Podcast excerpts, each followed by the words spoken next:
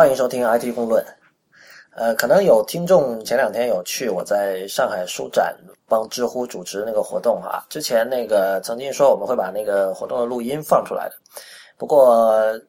因为当时我是用这个手机在台下录的，然后那个因为那个场地很大，然后混响就是回音很严重，所以录出来效果也不太好。所以可能我们暂时不打算放了。我们今天还是回复这个正常的常规节目。那么今天跟我一起坐在直播间的还是 Real。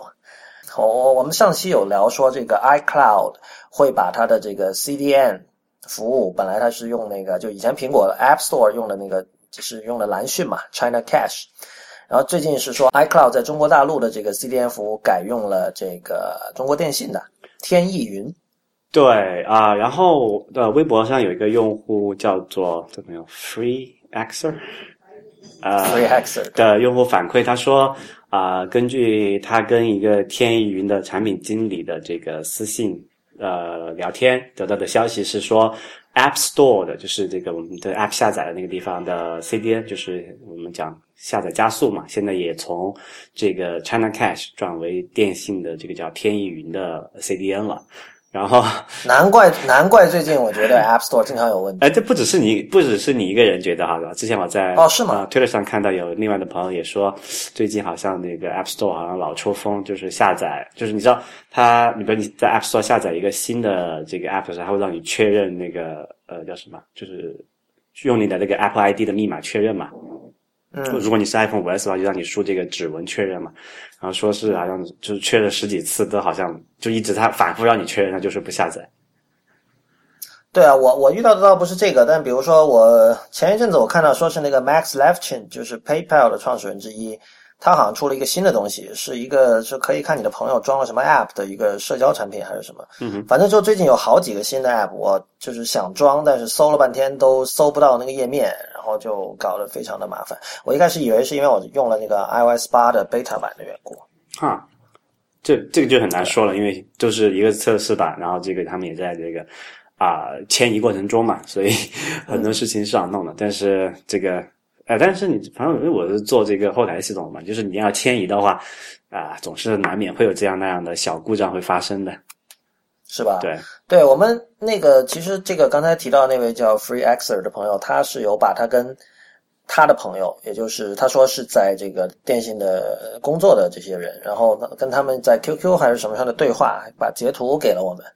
此外，还有一位刘先生，呃，也就这个苹果和中国电信的合作，通过电邮给我们发来了反馈。他说，听了第九十六期谈论的苹果与中国电信合作的消息之后，有一些个人看法，相互讨论一下。第一，中国电信确实与苹果关于 iCloud 有合作，内网的截图也是真实的。之所以中国电信不做宣传，原因不知。不过预计合作将在 iOS 八上线前后正式开始，所以现在所谓的访问速度加快，有点心理作用吧。第二，为什么不选择蓝讯？其实要明确一点，苹果选择与中国电信合作的目的是为了 iCloud Drive。那么蓝讯不具备运营能力吗？具备，但不符合苹果的要求。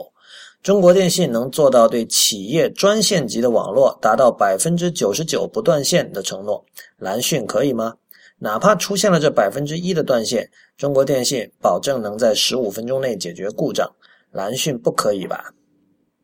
中国电信作为中国最大的宽带运营商，拥有最多的城域网和国际出口资源，而且四 G 基站所需要的固网宽带资源都是其独有的优势。所以做 CDN 加速的话，电信虽然不如蓝讯专业，但也基本胜任。另外，虽然中国电信的云计算公司成立于二零一二年，但中国电信一早就成立了云计算团队。作为中国电信成立的第八大基地业务，云计算是目前最被看好的。因此，我预计此次和苹果的合作，中国电信的价位也是很有诚意的。还有一点，选择中国电信能确保 iCloud Drive 在中国持续稳定的运营，能确保苹果用户的利益。这也算是不选择在境外上市的企业的一个原因吧。这或许有点阴谋论。综合以上因素，我认为选择中国电信作为 iCloud Drive 在中国的合作方是目前苹果的最优选择。OK，如果有听众对刘先生的这番这番话有不同意见，或是有想补充的话，或是有内部消息，当然更好啦，可以给我们反馈。你可以通过新浪微博、呃 Twitter 或者是微信公众账号反馈。当然，我们也更推荐您用 email，呃，请您把您的反馈发到 Lawrence at it 公论点 com，L A W R E N C E at i t g o n g l u n 点 c o m。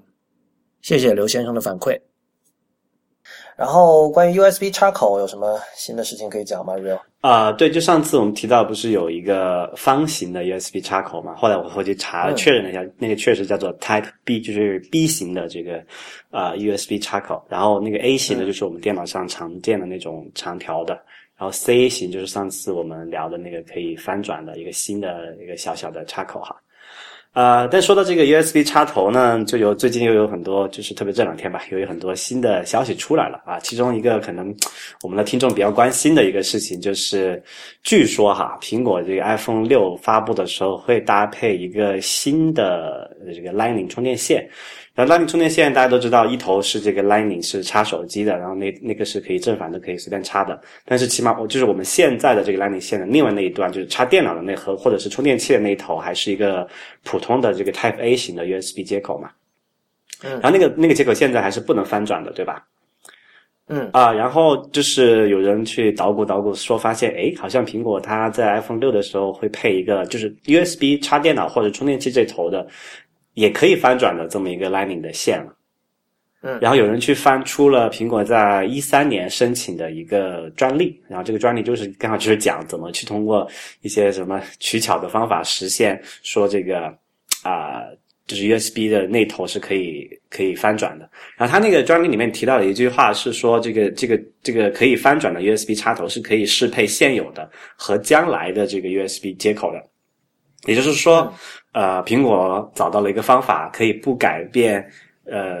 所有的电脑，还有这个充电，就是充电器也好，只用改变它，就是让你现有的电脑也可以用这个新的口。对，就是它只是等于是向后兼容了。呃，还而且是就是向后还向前兼容，它还包括就是 future device，它也可以可以兼容这个。然后我就去看了一下它那个图哈，就是我也因为我不是做这个 电气工程的人，我也没太看明白。但是大概的意思呢，就是我理解是这么一个说法：，就是如果大家现在拿出一个这个比如 Lightning 那个线的 USB 口的那一端来看的话，它是一个长条的，然后里面是有一个呃一个就是一个金属头，然后里面一个把有有一半。的空间是一个白色的塑料嘛，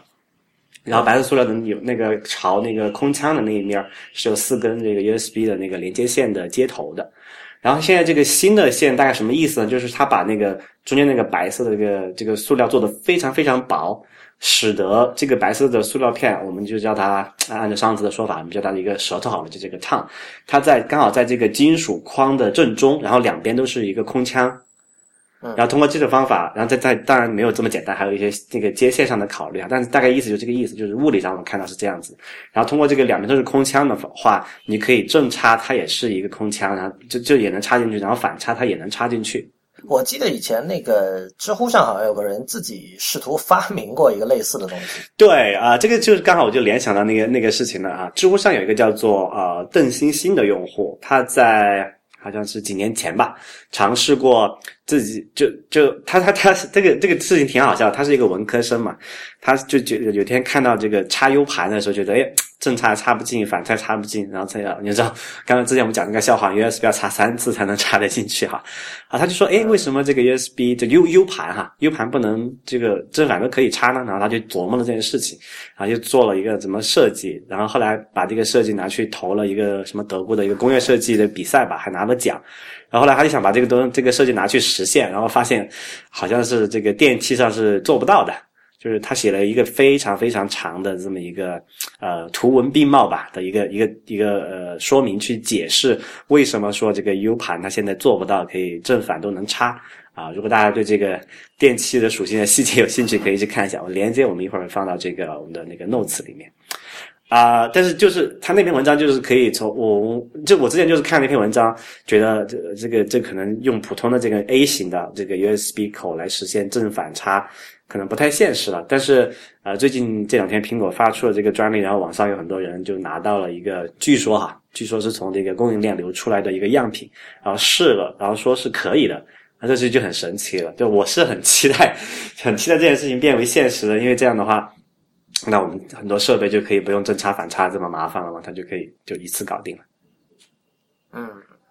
嗯，所以所以你觉得我我看那些图，我觉得挺假的，而且就是你光看那个图的话，你然后你再再拿你的电脑上的那个 USB 口一看，你怎么都觉得那个不应该是能插进去的，因为如你刚才所说，那个舌头虽然是处在中间哈，正中间，但是两边留的空间就还是挺大的。然后你在你观察，你比如说如果是 Mac 的话，你看它那个 USB 口，它里面那条就是顶住那个。有一有一个也是就是怎么说啊？是那个口里面的舌头。对对，它和它的上边的那个空间是极，就大概只有一毫米不到的空间。我很难想象那样的插口，它插头怎么能插进去？对，我也很好奇，就是看那个图，然后我就是再去观察一下电脑上那个口。就如果它真的是这么做了，就我不太确定它那个就是叫做什么，可能有一点就是容错性嘛，就那个东西不是一个完全固定，它可以有一一定的弹性，然后可以也许可以让你去。就是稍微挪个可能半毫米左右的空间，然后它就可以插进去，还是怎么样？或者说干脆就是这个新的这个 Lightning 线里面那个舌头可能是一个软的，或者是一个活动的结构嘛？OK，这个可能是不是通通过这种方式来实现？但是单看从那个照片来看的话，我们就是很难很难想象它到底是一个怎么方式实现那个做的那么小。这些照片还有个问题就是，你注意它都是。就是它是都是局部，然后比如说它摆一个那个 iPhone 在电脑上，嗯，然后你可以看到那个那条那个线插到了电脑上的 USB 口里，嗯，但是然后你同时可以看到那个 iPhone 右上角有一个小小的闪电符号，表示那个线是插进去了，但是它并没有拍出那个 iPhone 的尾部底部，对，所以你说这个图就完全可能是一个假的图，这所以这也是那个网上流出来的这个照片和这个视频的一个非常坑爹的地方，就是说你是。专门拍这个东西来，那叫做来要证明你有这个东西，然后证明说这个东西确实正反面都能插的，对吧？那你就不要给人留任何 这个这个叫什么，就是可以起疑的地方，对吧？你这个录半截算什么事儿？就是你知道，你你录一个 iPhone，你录了个线头，然后 iPhone 下面接的哪根线你根本看不见，对吧？嗯，所所以 我觉得他们做做这个事情也是，呃，也是没有经过。很好的思考哈，但也说不定本来就是假的呢。对，这个也很难说。呃，一切的一切呢，二十天之后就能见分晓了啊！二十天之后就是这个九月九号，然后呃，苹果会发布新的 iPhone 六。如果它到时候真的有这么一个线的话，就是可以正反插的 USB 的那个 Lightning 线的话，我们到时候它肯定会随那个一同发布嘛。嗯，所以大家只要再耐耐心再等个二十天就好了。啊，说到 USB 呢，然后国外那个很著名的科技我们媒体站吧，叫做 Ars Technica，最近发了一个这个文章，去回顾一下 USB 这个接口或者这个技术的一个历史吧。然后我们可以最近就拿出来顺便顺便讲一讲，也有很多挺有意思的事情哈。Lawrence，你知道 USB 一共就是我们用户见到的有几代吗？呃，我知道现在三点零刚刚开始普及，所以我知道就是一点零、二点零、三点零。对，差不多也是这样子。其实一点零，我觉得普通消费者都很难很少见到。普通消费者用的，就是像市面上用的比较多的，其实一点一，然后现在就主流的是二点零嘛。然后现现在就新的这个三点零的这个标准出来，然后马上它又出了一个新的叫做三点一的标准。啊，因为一点零有一些问题，然后也不是因为刚刚刚开始发嘛，也不是很用的人也不是很多。但是你知道 USB 它除了这个就是除了这个版本号之外，一点几、二点几、三点几之外，它还有一个这个叫做呃英文的名称，我不知道你分不分是分分不分得清楚啊？啊，我先问你一个，你觉得 USB Full Speed 和 USB High Speed 哪个快一点？啊，听起来我想想哈，听起来应该 Full Speed。这个真的很，你会感觉 full speed 就是最快的了，因为已经 full 了嘛。对，很坑爹是吧？其实是这样子，就是 USB full speed 是对应的 USB 呃一点叉，就是一一 USB 一的版本的嘛。因为一 USB 有两个速率，一个是一点五兆呃这个 bit，就是波特率吧，就可以说 bit per second，那个东西叫做 low speed，然后有一个叫做十二兆波特的率的叫做叫做 full speed。然后 high speed 其实对应 USB 二是四百八十兆这个这个 B P 呃 B P S 带宽的，所以呢，结论是 high speed 是要比 full speed 要快的。对，这个这个命名好像没有延续性哈。呃，就是就感觉到了二点零，就是另一帮人在在命名。那你猜 USB 三点零它的那个那个英文的 logo 叫什么？High speed, ultra speed，叫 super speed 好吧。啊、然后你再猜三点一的叫什么？三点一这个呃 quadruple super speed，是 super Triple super 是 super speed 加叫 super speed plus，啊，这个还可以，这个还可以哈，这个你有有点从三点零到三点一嘛，对对吧？对对对，我觉得这个还 OK，但是就是呃我觉得 high speed 其实是一个完全从 marketing 角度考虑的一种命名方式，因为你听到 high 什么，你会觉得觉得很高级嘛。那其实就是有这个问题啊。当初这个 USB 二点零刚出的时候，就是有人分不清楚这个 full speed 和 high speed 哪更快嘛。对，但是我我我就觉得像一点零和一点一的那个命名，就 low speed 和 full speed 完全是工程师思维。对，就是在我们现有的技术下，十二兆 bps 这是 full，这是这是这是速度的极限了，所以就叫 full speed。然后一点五就 low speed，然后到了二点零可能。嗯，是有专门负责 marketing 的人来了，还是怎么样？就是不知道啊。反正我不知道当时命名的是一个什么样的过程，但是听起来就是说，我们要让这个名字听起来比较高端，然后改成 Hi-Speed，。但是实际上，因为这个有混淆的可能性嘛，大家我觉得实际上用的比较多的还是这个数字的命名方法，就是直接叫做 USB 一、USB 二、USB 三，然后现在马上叫了这个 USB 三点一嘛，其实还是这样用的比较多。呃，说到这个 USB 三哈，上次那个节目里面我讲错了一个数字，就是 USB 三的那个最大的理论上限的速度不是六 Gbps，是五 Gbps，我把它跟那个 SATA 二的那个速率记记混了。啊，SATA 二跟一 SATA 是一个东西吗？呃，SATA SATA 是这个东西，SATA 就是我们接笔记本的这个或者台式线的新的接硬盘或者是光驱的一个接口。然后我知道，但你知道，嗯但你知道有个叫 e SATA 的，是接外外置设备的。对，呃那个就是 E 是那个就是小写字母字母呃 email 那个 E 嘛，然后那个 E 是指的是 external，就是外置的 SATA 接口。啊、当时那个东西出现的其实也挺好玩的，就是当时因因为有大量的这个呃这个外接硬盘，然后当时还没有这个 USB 三嘛，就只有 USB 二、然后你知道 USB 二上我们讲过它的那个呃有是就有呃理论上限速度只有四百八十兆 bps，然后实际有效的，因为它有编码有一些损耗，还有一些线路上的一些问题，它导致它的实际的这个理论上限是就是传输的这个速度上限，就单条线的话是只有二百八十兆 bps，然后你按照就是换成这个我们想的多少兆兆每秒，就是那个大的 byte，就是呃 megabyte，就是比特比特呃，不不，字节对字节的话，就算就只有二十八的样子。但你知道这个速度对于很多用外置就外接硬盘要拷大文件的人是很慢的嘛？啊、所以当时这个 SATA 这个这个标准就看到了这么一个市场的一个空隙嘛，就出了一个，哎，我这个 SATA 很快啊，因为我你电脑内置的硬盘都是通通过这个方式来连接的嘛。呃，当时呃呃 SATA 有两个 SATA 有两代哈、呃，马上要出第三代了，但是现在我们现在看到最早的 SATA 一是三 Gbps 的带宽，就是三千兆 bps 的带宽，嗯对比下 USB 二是二百八十，你看差多少？差一个数量，差一个数量级了，对吧？然后这个我记得 e SATA e SATA 刚出来的时候是非常非常快的，但是好像一直就没有能得到大规模的应用，就是对配备了 e SATA 接口的盘非常非常的少。对，因为它那个成本比较贵嘛。这个东西当时其实其实有鄙视链的，你知道那种呃，比如说是做视频剪辑的人，他们都是坚定的火线派嘛，一度。火线其实也没有多快，火线比伊萨塔慢多了。就是火线，火线我们常见的是四百和八百嘛。对，我知道啊，但是在比如说这个还没有 e SATA，而且 e SATA 因为它一直没有做起来，所以基本可以被忽视嘛。然后在 USB 二点零的时代，甚至 USB 一，因为火线四百，我记得应该是 USB 一点零时代就有了，所以那个时候，比如说你搞视频剪辑，你肯定是选它对而不选对 USB 的。就所谓的就高端市场用户嘛。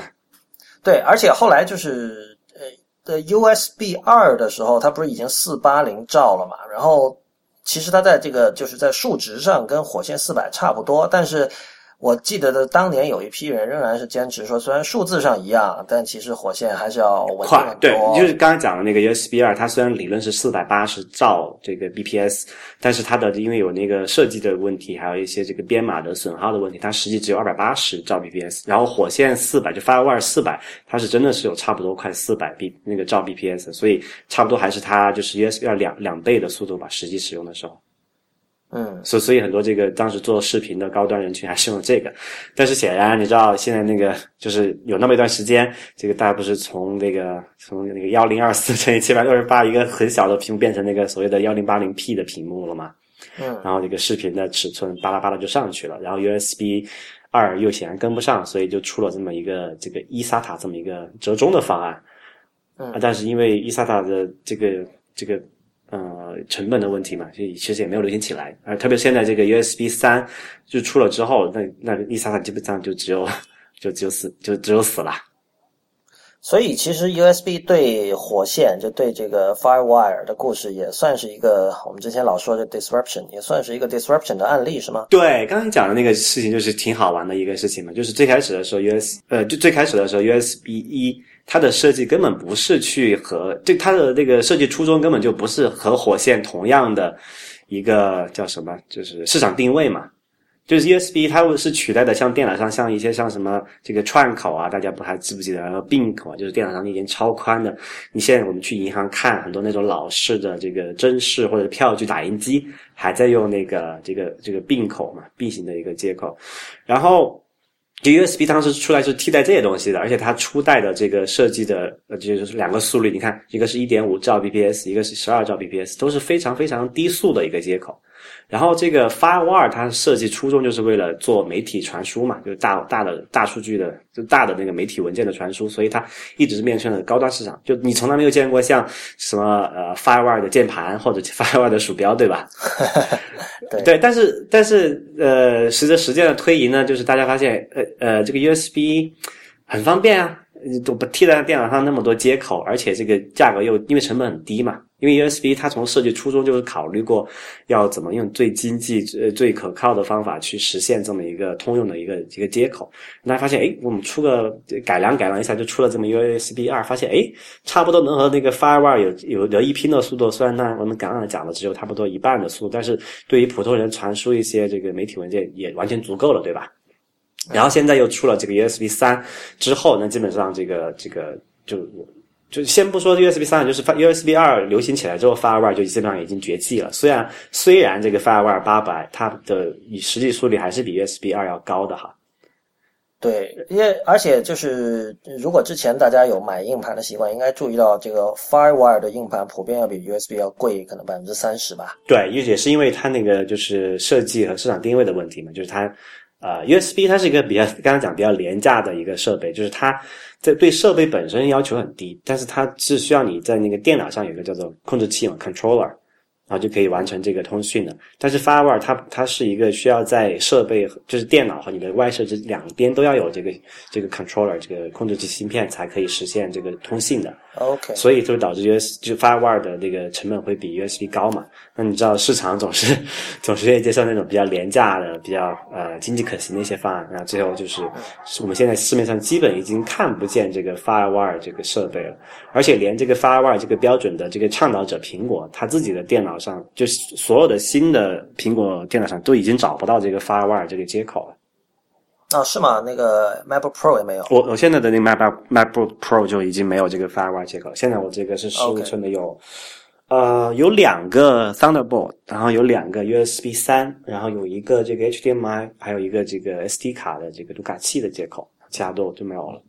然后其实，在今天对于那个外置硬盘和 U 盘的需求，其实比以前少多了哈。应该说，就是这个对于外置存储设备的这个需求，越来越多的偏向于是纯的专业应用。对，因为特特别现在我们随着这个宽带，甚至现在国内是基本上是光纤入户在普及了嘛，然后这个呃上行带宽也，哎，虽然好像现在也不是这样的，国内是上行带宽也是受限的哈。但是就说，对拿国外的情况来讲，就上下行上行带宽基本上已经很足够了。就很多我们的这个文件传输都是通过所有的这个叫做云端，或者我们国内的话叫做网盘嘛，来实现这一点。就就特别是很多这种小于，比如说一个 G 的这种文件去做。啊，其实刚好前两天那个 Twitter 上有一个朋友，他就也提到这么一个很好玩的案例嘛，就是他要给他爸爸拷一个一一个多 G 的一个一个文件。然后他是用的这个是 Mac，然后他爸爸是用的这个 Windows 嘛。然后他你知道那个 Mac Windows 的那个硬盘的是那个就磁盘就文件系统的格式是不一样的。Mac 用的叫做 N 叫做哎叫什么来着？HFS 对 HFS，然后 Windows 是是 NTFS 啊。然后呃你们如果之间互相如果大家用过这个 对吧，就发现这种共享文件通过通过移动硬盘共享文件是比较痛苦的一个过程，因为这个 Mac 原生是不能写入这个 NTFS 的。其实这个还真的，我觉得很多人很多人呃，这种知识都是因为玩盗版才学来的，因为 下了很多这种幺零八零 P 或者七二零 P 的电影。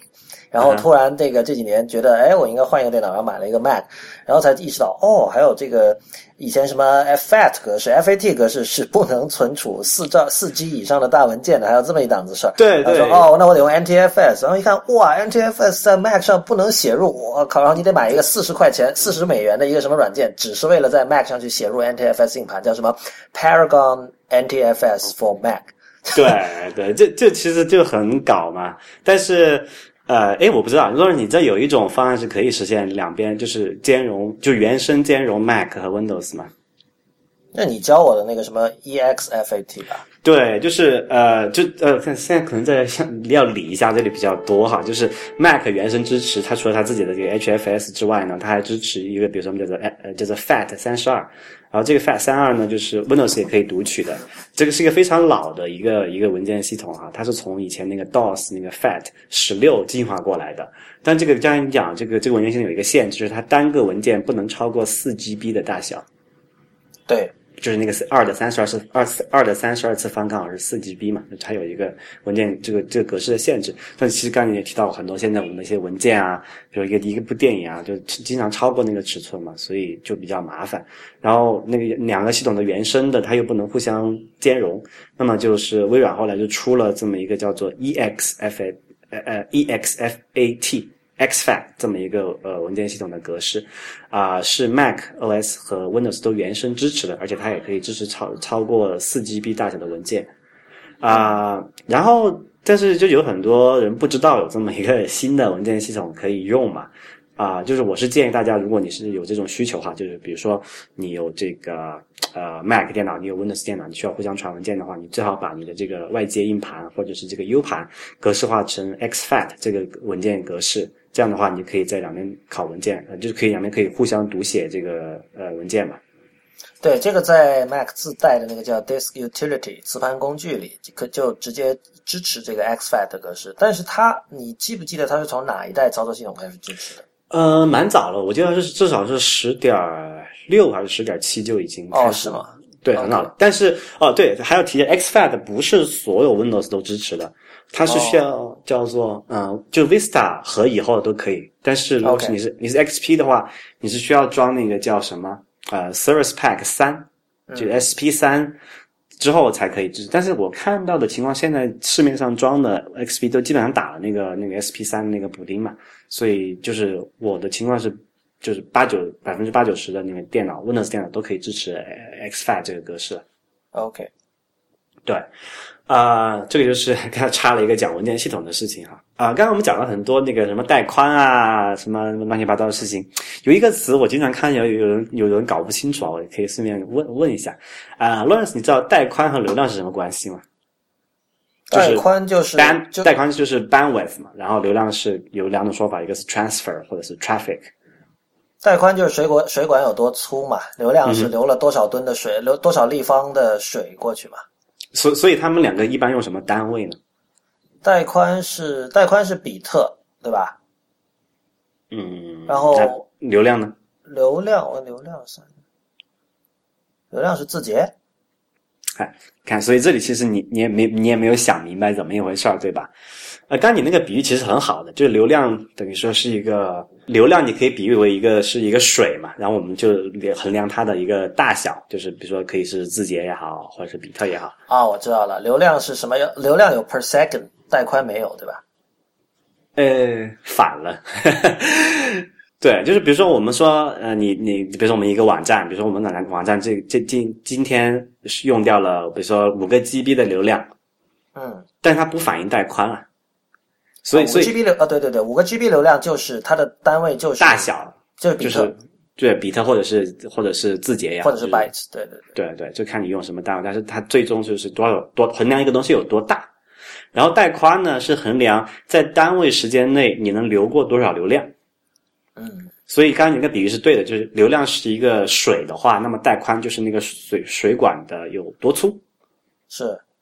但是我经常在网上或者是在很多不就不光是不光是普通消费者啊，连很多这个从从事这个网络这个工作的人，他们都分不清楚这两个的关系。比如经常看见我，比如我去租一个这个 VPS 的这么一个服务，他会说我这个服务的 band 这个这个 bandwidth 给我说是一个 T，就是一千 GB 嘛的 bandwidth。嗯啊不，呃，对，就是，但是他其实想说的是，我这个一个 TB 是说我一个月我能够留一个 T 一个 TB 的流量，啊，然后我的带宽应该是指我这个这个这个这个服务器接入到互联网上，比如说是一个十兆 bps 带宽，还是一个一百兆 bps 带宽？就带宽是相当于说你，比如说你装一个家里装个宽带，电信说，哎，你的带宽是现在比如光纤是十兆起、二十兆起，或者是是呃是最高多一百兆，比如说是这个意思。所以所以 VPS 其实它基本上一般是不把带宽给你标出来的，对吧？呃，应该是要标注的，但是因为带宽像 Lino Lino 我记得是没有的有，它有标注。啊，是吗？是有标注的，但是就是因为这个，就在国内这一点特别特别严重啊，就是很多这个国内的云服务商，比如说你看阿里啊，还有像腾讯云啊这些都有这个问题，就是它的带宽是非常非常贵的一个一个资源，嗯因为就是呃，因为国内很多机房它都是这个按带宽计费的嘛，就它不管你流了多少流量，比如说你你买个一兆带宽，一个月就比如是五百块钱，举个例子哈，嗯，然后你你你你就一兆带宽，你就二十四小时不间断的一直跑跑满它，它也不会管你，反正你是买了买了一个固定带宽嘛。但是你知道那个 VPS 就是我们讲的虚拟服务器嘛，就是所谓的云主机，它通常是一个呃共享带宽的一个一个状况，就是说这个比如他给你整整个这个这个服务这个机房给你这个家运营商的这个机柜，比如说是分配了一百兆带宽给你，你要在你要把这一百兆带宽分配给你的所有的这么租用你的服务器的用户嘛。那这样就很难保证了。比如说我高峰期的时候，我可能每个人只分得到一兆，但是如果是闲暇的时候，可能只有两三个人用，那我可能我一个用户就可以占满一百兆的带宽，对吧？嗯。所以带宽是一个相对难难以衡量的一个一个一个东西，所以他们一般 VPS 服务都是像国外的话，都是说，嗯，我们限制你流量就好了，然后带宽我们知道，我们你是共享一百兆就你就知道这么一回事儿，然后就看你的这个峰值时间，你跟别人抢吧。嗯。当然也有那种所谓的叫做 dedicated server，就是所谓的专用服务器，它是给你保证说你有一百兆的独享带宽，那你就保证说你有一百兆接入到互联网上，那这一百兆是你没有别人和你抢的，你就是和别人用，然后它也是不限你流流流量的，就是你随便跑。这种这种的话就比较贵一点，然后一般是在像在欧洲的话会比较多一点，北美的话相对要少。所以像我们的 Lino 也是分享的，不是独享的。对对对。OK，这这个就是一个 插播一个小插曲啊，大家要分清楚这两个词。但是我觉得这两个词用错，可能也不怪，就是大家普通人听的话也很很容易听晕。比如说，比如说我们讲我们这个流量是这个这个文件大小是以一个 GB，然后流量是多少，或者是这个流量是一百兆还是怎么怎么样。但是我们说带宽的时候，我们也是说，哎，你电信给你讲我带宽二十兆，它没有讲后面那个单位了。对，就其实带宽是一种速率，对吧？对，所以它一定是有一个叫做 per 多少 per second，一般就是每秒多少嘛。就是你认为像 bandwidth 这个词本身是有问题的，就它它是其实是表达在单位时间里的这个通过的可通过的这个信息的数量。对，这个半半我本身的概念是没有问题，只是我们因为日常中，因为如果你讲那个带宽的单位比较庸长嘛，比如说我讲兆、字节每秒，是不是觉得很啰嗦呢？嗯嗯啊、然后久而久之大家就简化了嘛，就变成多少多少兆，然后这这样的话就和那个流量的单位就就混在一起了嘛，所以很多人脑子一糊就就搞不清楚这两个到底怎么一回事儿。呃，其实我不知道你还你还记不记得最早的时候，大家拨号上网的时候，大家讲过另外一个词叫做波特了，baud 哦 b 哦 b a u d，对这个词我见过，但是好像感觉你已经记不得什么意思了，对吧？那个就是灰尘的一个词那个 baud 就是如果没记错的话，就是就是就是 beat per second 的意思，啊就他用一个词来代替了那个比较刚才讲庸常的庸常的啊，就那其其实那是好的，对吧？你觉得如果用那个词会避免很多问题，只不过那个词没有流行起来。对，现在我们就很基本上，我我现在就就就自从告别这个拨号时代，就没有再没有见过那个词了。现在大家就陷入这么一个比较尴尬的一个状态，把那个带宽和流量两个啊、本来是不同的概念嘛，把它混为一谈了。对，这个还确实，就有人听到这里可能觉得我们咬文嚼字啊，但我确实发现，就是因为你知道，就是如有些人，比如在家工作啊，有些人可能呃他上班，但是他他回到家也要工作，呃，还有一些人，比如在家他不是工作，他是娱乐，但是比如他玩游戏啊或者什么，他都对这个带宽的需求很大，但是由于他这方面的概念搞得不是很清楚，比如他搬了一个新家或者呃去朋友家或者什么的时候，他其实没有办法准确的去估计说，呃，十兆，比如我跟你说我这是十兆光纤，那究竟意味着什么？究竟可以达到什么样的速度？我觉得这个这个其实是挺糟糕的一件事情。比如说你你你创业，你搞了一个小团队，然后你租了一栋楼，嗯那其实你是真的得是需要对这个这些概念有一个基本的了解，你才知道哦。比如说我们团队十五个人，呃，我需要一个多大的水管，我需要一个什么样的一个一个带宽，才能够让我们就是上班的时候不那么痛苦。因为这个时候就是如果这些东西出问题，真的是很痛苦的。然后我我就我联想到一件事情，就前两天我在上海去了一个那种联合办公的空间啊，然后现在国内有很就是我们 co-working space，是的，国这边这 co-working space 在上海发展的比较好的，然后北京也有一些，但好像不是那么的那个，不是那么的健康，整个整个整个生态。然后上海那边的话，哎就是哎，这里是不是要解释一下这个东西是什么？我觉得这个有些呃，就是说。比如说你你租下一个空间，这个空间里你把它隔成十个办公室，然后你把这些办公室分别的去租给呃创业公司或者做这个呃创意工作的一些人，就比如艺术家工作室或者什么。那这样的好处，一个就是说，呃，它会比写字楼便宜，然后它会把你一些办公需要的一些基础设施都给你准备好。基本上有点像，比如说你租公寓的话，你拎包入住嘛，然后这个办公室你进去之后就可以直接开始办公了，然后它各种宽带什么也有。还有一点就是说，因为它会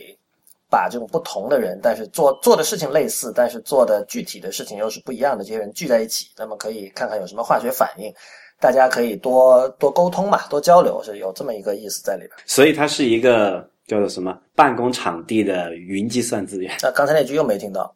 哎，呃，我说它是，所以它是一个办公场地的云计算资源，就是可以按需出租，这样是这个意思。对对对，差不多是这样。但是我我的感受就是说，呃，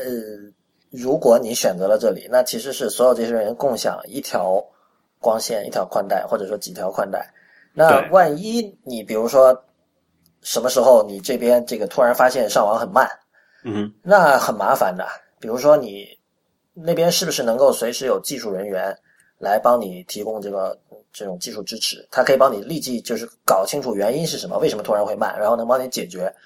我觉得这个是会是一个很大的问题。你你相反，你如果说你自己租一个民宅办公，嗯，对吧？你或者你自己租一个正规的写字楼办公，至少比如说你你每个月花你你办那种商用的那种光纤是吧？上下行对称的那种，或者怎么样？至少你知道这个只有我们几个人在用。对，呃，这里其实有一个 挺挺麻烦的一个事情啊，就是所谓的这个商用宽带接入的成本，就是价格哈、是远远高于这个我们家里民用的这个光纤带宽的。就是比如说举个例子吧，现在比如说我们在现在国内很多地大城市也好，还是中小城市，它也开始普及了。你家里装一个所谓百兆的光纤宽带嘛，那一年可能也就个两三千块钱不得了了。但是你要租租一个一百兆的商用的光纤的话，一那一年跑掉十几二十万都都不一定是是，都都不一定能买得到呢。对，啊，但是他们在服务上其实其实是没有太，据说是没有太大区别的吧？OK，我不太清楚啊，但是我印象中是这样子的，就是商用的这个这个写字楼的这个快就网络接入，其实成本是很贵的。大家有时候也不要太抱怨说这个公司怎么这么抠，就不肯提贷款，那一兆都是好几几千块钱可能。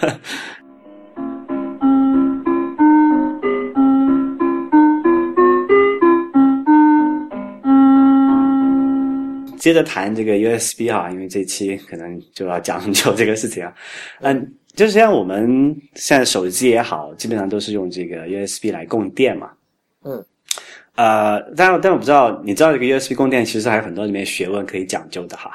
啊，USB 二点零的时候它是支持两种，其实三种吧，但有一种是只有给那种就所谓的这个叫做叫这个叫什么来着？Power Adapter，这个叫充电器用的。就是比如说，我们现在把这个手机插到一个 USB 二的，就是普通的一个电脑上面去的话，它最多就只能就是充手机，就是它的供电标准是九百毫安，然后是五伏嘛，大概算下来就不到就四五就四点五瓦的样子。嗯，那，这个你如果你仔细去看一下你们很多这个智能手机的话，就是差不多就刚好能够充一个手机。但是充平板的话，平板很多要求是说是两安的电流，然后是五伏，就是。就大概是在十瓦左右的这个一个功率嘛，它就可以让平板在比如说在三四个小时内把它充满。但如果你把一个平板接到一个电脑上去充的话，要可能充很久很久才能充得满，因为它那个电流不够嘛。嗯，对。啊，所以，但有没有注意到苹果的那个这个 iPhone 配的那个充电器是一个很小巧的一个充电器，但是如果你买 iPad，它配的充电器是一个很大一坨的一个，然后那个那个就是插墙的那个金属片是可以折叠的一个一个一个一个充电器。然后那个充电器，当你仔细看一下它们的标记的话，它们上面写的标准是两安，然后是五伏嘛，就是它的输出。这样的话，可以充到一个十瓦左右的一个一个东西，就可以充手机，也可以充平板，就可以很快。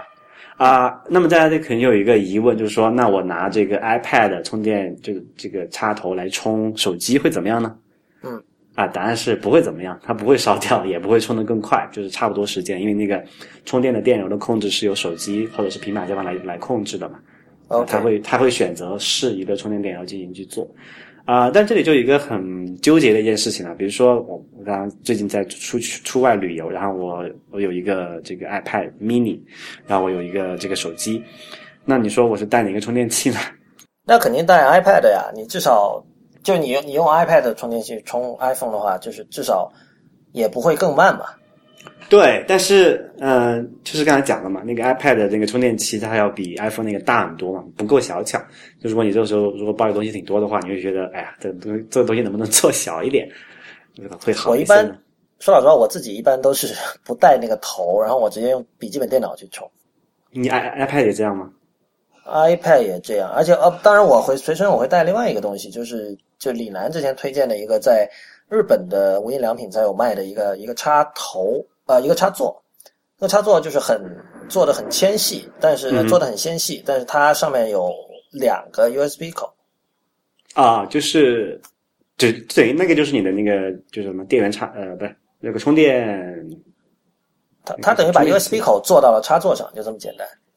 OK，哎，那你出去怎么插呢？它是一个插座是吧？呃，对，那你你确实你得找一个那种电源了，但是就是就它那个体积是要比那个 iPad 充那个充电器大的吧？呃，那肯定，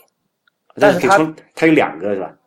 它有两个 USB，然后还有四个普通的两两片的那种电源插座，所以它那一个东西是可以充一个 iPad 加一个 iPhone 加一台 Mac。哦哦哦，对，我想起来有这种东西。哎，那个它是有延长线咯，就是它有一个一个线头可以连出来的，对吧？呃，就是对啊，它就是一个插座，但是它当然它做的很很小巧，然后设计也很简洁那样的，然后等。的那个延长线大概一米吧，就是我那是一米还一米五，知道？哎，这个我觉得还蛮实用的。回头你把那个链接发我去买一个，因为之前就遇到出去，就是你知道很多酒店它的那个电路就是插头和这个网口的设计是非常坑爹的嘛。对，就是有时候比如说你床头它就只有一个这个插那个两孔的那种这个叫什么，就是插插座墙上那种插座嘛。是。然后然后那个它可能会经常会被一个什么床头灯占掉。对，然后就觉得很痛苦，你要把那个拔掉，然后你还只能充一个设备。然后如果有你这个有你这个东西的话，就可以解决这个问题了。对，无印良品这个确实很，它考虑的很周到。就是它首先它那个插座的，一般插座都是比较笨重的嘛，我们想到的。嗯。然后它那个插座的宽度是跟一个 Mac 的充电器的宽度是完全一样的。哈你知道吧？那还蛮小巧。是这样放上去，但然后嗯同时你看它很小吧，它上面其实可以插两个 Mac 的那种白的那个方块的那种充电器，然后它还有两个那个 USB 口是空出来的。哎，它那个 USB 口，你看了它的那个输出是两安还是一安呢？嗯，你要我现在去看一下吗？啊、不用，就是你可以，就是你你你如果有知道的话，可以说一下。呃，我现在我现在去看一下吧。OK，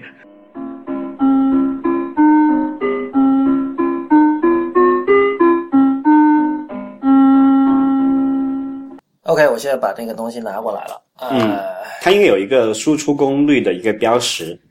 就是 output 是多少。十五安幺二五伏。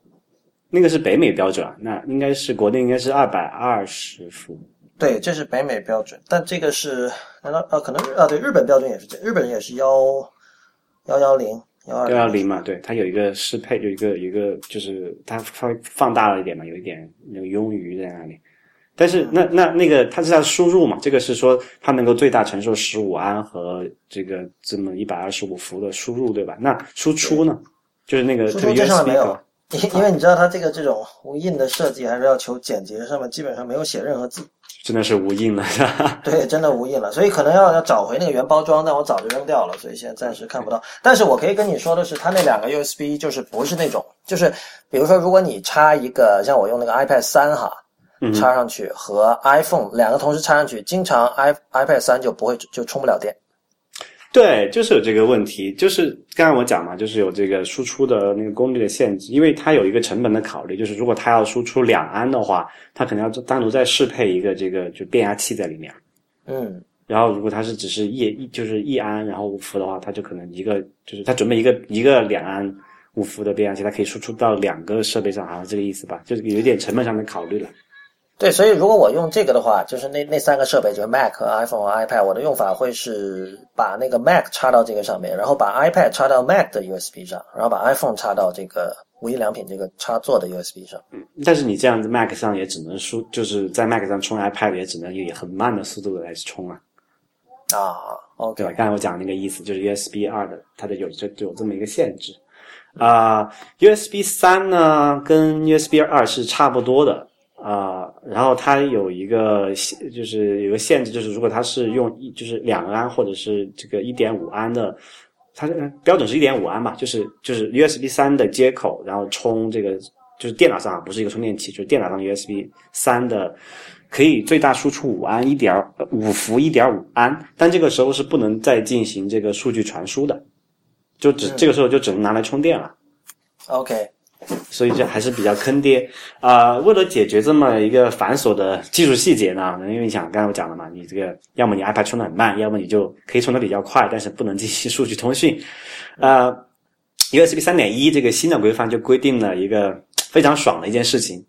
它可以提供最高是五安，五安啊，不是五伏了，是五安，然后是二十伏的一个输出就最大它可以给到一百瓦。嗯啊，这个什么意思呢？就是说他们就是说通过 USB 三点一这个叫做他们叫做 USB Power Delivery Specification，叫做 USB 供电标准嘛，就可以通过 USB 三点一这么一个输出的功率，可以驱动绝大部分的电脑和笔记本了。，OK，啊、换句话，这个意思就是说，以后比如说你的电脑可能上就没有不需要一个单独的一个电源接口了，就有一个 US 就全是 USB 接口，USB 三点一的接口，像有一个你拿来大给它充电，就给电脑供电就好了。嗯，啊，这个有什么应用场景呢？大家可能只需要就可能回去就联想一下哈，比如说你有一个平板电脑。那我们想想，天很多人不是不抱怨吗？为什么我不能把这个平板电脑的内容投射到我家里这个大屏幕呢？就是我在家的时候，就是这个所谓基基座的概念嘛。嗯那基座现在很多就是所谓基座，就是要有一个专用的一个接口接头，然后才能转出来，同时供电的时候把那个平板上面的这个这个视频或者音频输出到一个大屏幕或者外接音箱上面去。然后以后就一直就想说，哎，那这个三点一就直接解决了，就但不用单独再供电了，一个标一一根线就搞定。，OK，啊，这个说的真的说的比较远哈，但是可能大家回想起来比较，就是苹果用户可能切身体会到的啊，但也应该用的人比较少。大家不知道有没有注意到，过去苹果那个叫做 Cinema Display，叫做什么影院显示器吧，就是那个 啊那个啊最最开始是一个三十寸的嘛，后来变成一个二十七寸嘛，现在是二十七、二十八这样。对，然后是一个就是要有有两种，它它有好几代了，就就到之前有几代有一个叫做就是叫叫做 Cinema Display 那一代的，它有一个就除了它本本身那个显示器要供电之外，它的用途是你外接一个笔记本上去嘛，然后把笔记本的那个图像投到就接到一个当做外接外接显示器来用，然后它连接笔记本的时候，它有三个接口，你知道吗？它有一个是给笔记本就是给那个 MacBook 供电的那个叫做 MagSafe 那个接头。嗯，它有一个叫做 DisplayPort，就是那个 DP，是用来输出这个声音的。啊，当时还有一个叫做，还有一个 USB 的口是用来输出，呃，DisplayPort 是输出视频的，呃，USB 口是输出声音啊，还有像你就是那个那个显示器背后不是还有一个扩展的 USB 口嘛？就它要当一个集线器用，就还要连你的电脑的 USB 口。就是，就拿出来一看，那个东西就是一个非常不苹果、很妖怪的一个一一个产品，你知道吧？就是出来八三三个线头，然后插到那个电电脑上。然后就如果你每如果你是那种呃经常需要带着笔记本出门，然后回家要接上的人，你会发现你你每次都要去拔三个头，非常痛苦嘛。对。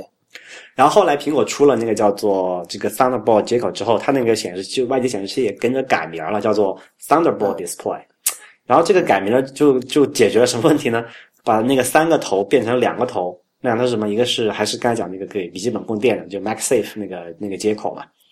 然后还有一个是叫做 Thunderbolt 接口，然后这个 Thunderbolt 大家如果回去翻一下历史的话，Thunderbolt 等于是把那刚才讲 DisplayPort 的这个视频和像 USB 啊，还有声音啊，还有这个网卡呀这些其他的那些数据，就除了视频之外的数据，也通过这个一根线走掉了。嗯，所以就是 Thunderbolt 口可以同时管音频、视频、数据还有网口。对。就是这样的话，就变成那个那个就美观一些了嘛。就是 Thunderbolt 出来，就一个电源和就是 Thunderbolt 那个外接笔记本那头哈，就是一个电源和一个 Thunderbolt 接口就完事儿了。那么有人就要问了，那为什么不能通过 Thunderbolt 供电呢？嗯，你想一下为什么？啊，不够电啊。对呀，就是这个问题。供了电就反正就是这么回事儿嘛。如果要么就供了电就数据就是没法走了，要么就是反过来。是这样子，就是比如说我们现在，就哪怕你是用那个叫做 MacBook Air 最省，就就是能耗最低的苹果的那个笔记本，它的那个电，你看它那个电源适配器的话，我如果我没记错的话，应该是二十八瓦。嗯。然后我现在用的这个十五寸的 Retina MacBook Pro 的那个电源适配器是八十五瓦的，就是它全如果是全负荷工作的话，可能就可能七七八十瓦的样子的的的功耗。但是 Thunderbolt 这个 接口本身最多只能提供十瓦。供电，所以就是不够嘛。当然，如果三个炮假设这个 iPad 或者是 iPhone 上有的话，那肯定还是可以的。就是，但是因为没有，那就另说了。啊，所以就是这就是为什么那个苹果那个那个 Thunderbolt 那个显那个那个外接显示器不能做到一根线连电脑。那那它不能未来比如说出这个 Thunderbolt 二点零，然后提高？我我看，对我也想过这个问题。我看了一下 Thunderbolt 二点零的规范，好像没有提到说。把这个供电的这个东西也做上去，就如果是这样的话，它应该就是还是只能供十瓦的左右的电。那这也是为什么你看现在很多那个 Thunderbolt 的外接这个什么硬盘或者是那个那个存储设备啊，它都还是要需要单独再供电的嘛。OK，就你不能通过 Thunderbolt 直接驱动那个东西，对，呃，因为它只有十瓦的那个那个那个那个就是功率嘛。然后呢，就有这么一个。叫做什么 也不叫黑科技吧，就是 A M D，就是那个 Intel 的老冤家，一个竞争对手 A M D，之前出了一个叫做，现在他们改名叫做 Dock Port，然后这个东西很黑科技，就是它是等于是把在一根线里面，一根类似于类有点像 t h u n b o l t 那种那种接口的线，在一根线里面集成了供电，就是供电是单独的供电啊，就是就可以提供很高，比如一一两百瓦的没有问题的。然后是集成了这个 DisplayPort，就是走那个显示器那个那个视频输出的，然后再加 USB 三点零，就一根线一根线就做出来了。啊，然后就是他的他的初衷呢，就是想说，呃，以后我们那个笔记本或者是一个假设假想一个台那个平板电脑，可以一回家你有有插一根线，然后你就同时点就同时接上了外接的，就同时给它供电了，同时接了外接屏幕，还有像 USB 设备那些，全部都完全就就搞定了。就这个东西其实还还还蛮爽的啊！如果它再配上这个升级一下，配上 USB 三点一，它那个其实不用了啊，它本来是有自己有供电的。啊，就其实如果如果苹果用这个 DockPort 类似的技术的话，它是完全可以做到，啊，那个外接显示器给笔记本供电的时候就又又一根线，而不是像过去那样三根、两根这样很麻烦的一个事情。OK，啊，因为我因为我看到很多人家里，就我之前是有有，就我在那个加拿大的时候是有一个外接显示器的，然后我就是外面挂了，就我是把那个笔记本在家的时候是连接外接显示器，还有挂什么网卡呀。还有那个七七八八的设备，如果每次出门的话，要可能要拔五六根线才能把那个笔记本带走，就其实非常痛苦嘛。所以我是挺期待这个方向上。你说这个东西它也不是有多大一个科技上的一个突破啊，它就是一个怎么讲，纯粹是一个市场或者是易用性的考虑嘛。如果他能把那个事情做得很好，我我到时候我我只只需要拔一根线嘛，那我就是不是用户体验会好很多呢？对，但我觉得哈，就是在这种笔记本和桌面机电脑这个领域，好像。它的用户群越来越趋向于专业化，然后又就是因为你知道很多人回家，我们以前讨论过嘛，已经不用电脑了，就是完全改用这种移动设备。那么仍然还在坚守这个电脑阵地的都是专业用户，而我们以前说过，真 Pro 是不介意用户体验的。所以呢，我不知道这个厂家 有没有这样的，还有没有这样的驱动力，说把把把这样的一个呃。怎么说啊？就是专业用户才才介意的这种小问题，把它改善。因为很多人，比如说他家里如果是他如果是要台式机，他就买台式机。然后，比如他如果要这种一个一个桌面电脑，他可能买个 iMac。如果是苹苹果领域的话，然后真正会去拿一个笔记本，然后去接显示器的人，首先不多。然后有更多的，而而这里面会去这么做的人里面有相当多的人，他就比如说他另外有一个 Air 或者什么带出去移动办公用，然后他也很少说要把这些经常拔来拔去的，所以可能会有这么一个问题。嗯，我看到的现象好像还不全是这样子。比如说，呃，我看到很多这个，特别是比如说 IT 行业的这个从这个就从从业者吧，他们很多都是比如说公司配发一个笔记本啊，然后就是你在公司的那个办公桌的时候，它会有一个外接一两个显示器嘛，然后他还是愿意说走到公司的时候去把那个笔记本，就是我们叫 dock 到那边嘛，就是放着不动，然后。插这个连接线去驱动外接显示器，然后主主要用外接显示器来工作，因为这个屏幕大的话，对生产力还是很大的提高嘛。所以像这样一些人群的话，他们也有那种，就是说，呃，我平时出门就不带这个公司发的笔记本，我就带个很简单的，比如说像你刚才讲 Air 的设备。但是你知道，呃，多个设备之间同步数据和文档，其实是非常痛苦的一件事情。就是说，很多时候，啊，我是愿意就只带一个设备的。我相信很多那个开发者也是这样子。啊，然后最后再提一个上期讲到的，不是说欧盟有一个手机的就这个充电的标准嘛，就是大家用 USB 什么的。然后后来发现中国也有，哎，就中国在是吗？啊，工信部在二零零七六年推出了一个什么规定啊？二零零七年开始执行的，就是所有的这个这个中国境内合法销售的手机是需要支持这个 USB 充电器的。嗯。啊，但是比较奇怪的是，上次我给我这个我岳母买了一个诺基亚的，就是功能机，什么弱智手机或者智能手机，然后发现他还是用了那个诺基私有的那个针型的那个充电口，而且它那个充电器也不是 USB 接口的，所以我觉得很奇怪，所以就不太清楚中国这个这个手叫做它叫手机通用充电器标准这个东西执行的怎么样？但我觉得完全应该没有执行，因为我这边我有一个波导的手机，它它那个那个接口完全也是 proprietary 的。哦，当时他说有这么一个事儿，就是他那个规定比较松，就是他是针对叫做新入网的手机，就有可能你买那个手机它是之前设计之前通通过那个叫什么，就什么入网许可证啊。OK，就它是可能之前通过它就不用再改，但是如果你是要新申，就是二零零七年之后新申请这个手机入网许可证的话，就需要呃满足这些条件嘛。所以我可能我猜可能是是不是这个样子，但起码。到目前为止，我们看到所有的智能手机都是通过这个 USB 充电器来呃充电的嘛，所以这点也是一个好事了，我觉得。OK，OK，那么今天的啊，做了一个好长好长的一个。今天全是干货。我们我们我们一个主张湿货的一个节目，今天做了很多干货，不知道大家感受怎么样哈？这个可以跟我们反馈一下。呃，欢迎大家在我们的社交网络关注我们，我们在新浪微博叫 IT 公论，公平的公，论点的论。呃，在 Twitter、Instagram 还有微信公众账号都是叫 IT 公论的全拼。我们下期再见。